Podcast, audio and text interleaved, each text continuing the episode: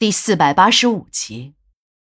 两年前，贾局长的岳父老泰山，也是贾局长的前任城管局局长，不幸没有经得住酒精的考验，一不小心在酒桌上光荣了。在给老丈人办丧事时，那个排场整得特别大，光车队就排出了几里路去。等到了火化时，还是牛得很，还给殡仪馆清了场。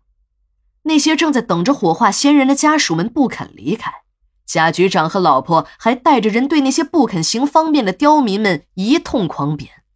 贾夫人还跳到了一个停尸床上，对着下面的刁民们发表了一番演说，那手舞足蹈的夸张表情和动作，只有刘姐这个天才的表演艺术家才学得来。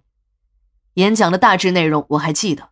主要是说自己的老子是筹建这个城市城管局的负责人，为这座城市的发展做出了不可磨灭的贡献，一生勤勤恳恳，像老黄牛一样的为人民服务，就连最后都是倒在了第一线，应该是英雄，是烈士。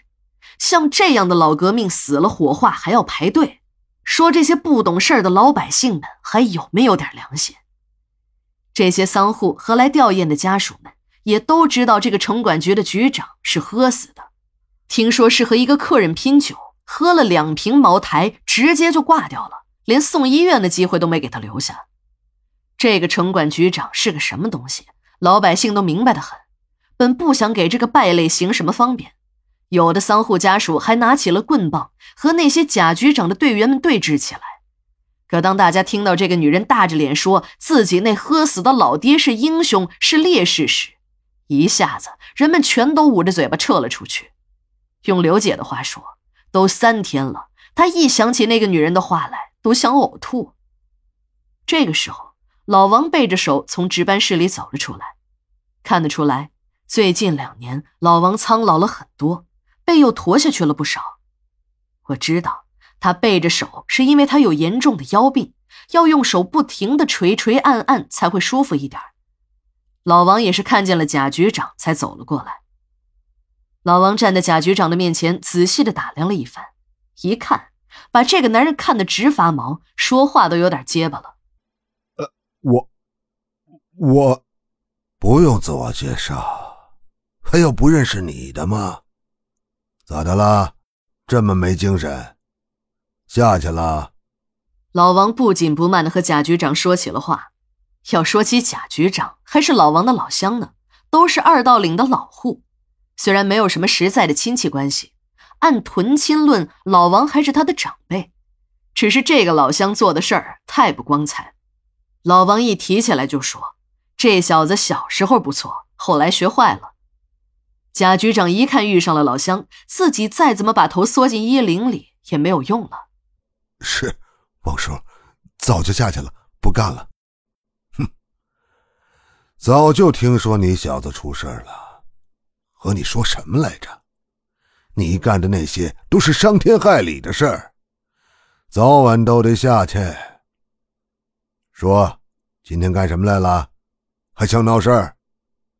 老王根本就没有拿正眼看贾局长，这个贾局长也没有抬头，怯懦的说：“说哪儿去了？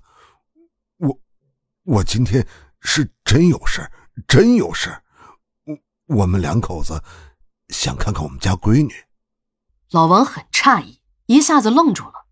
贾局长看老王没有听明白，用手一指解剖中心，在那儿。这个时候的老金好像是听出了门道，一下子冲了上去，拉住了那个女人的手。停尸间里的队伍又壮大了。由于老王这个多面手不能再继续值夜班，加上冬季的业务又多。史馆长又招来了一个新人，王姨。王姨原来是供销系统的工人，一直在市里的生产资料公司上班。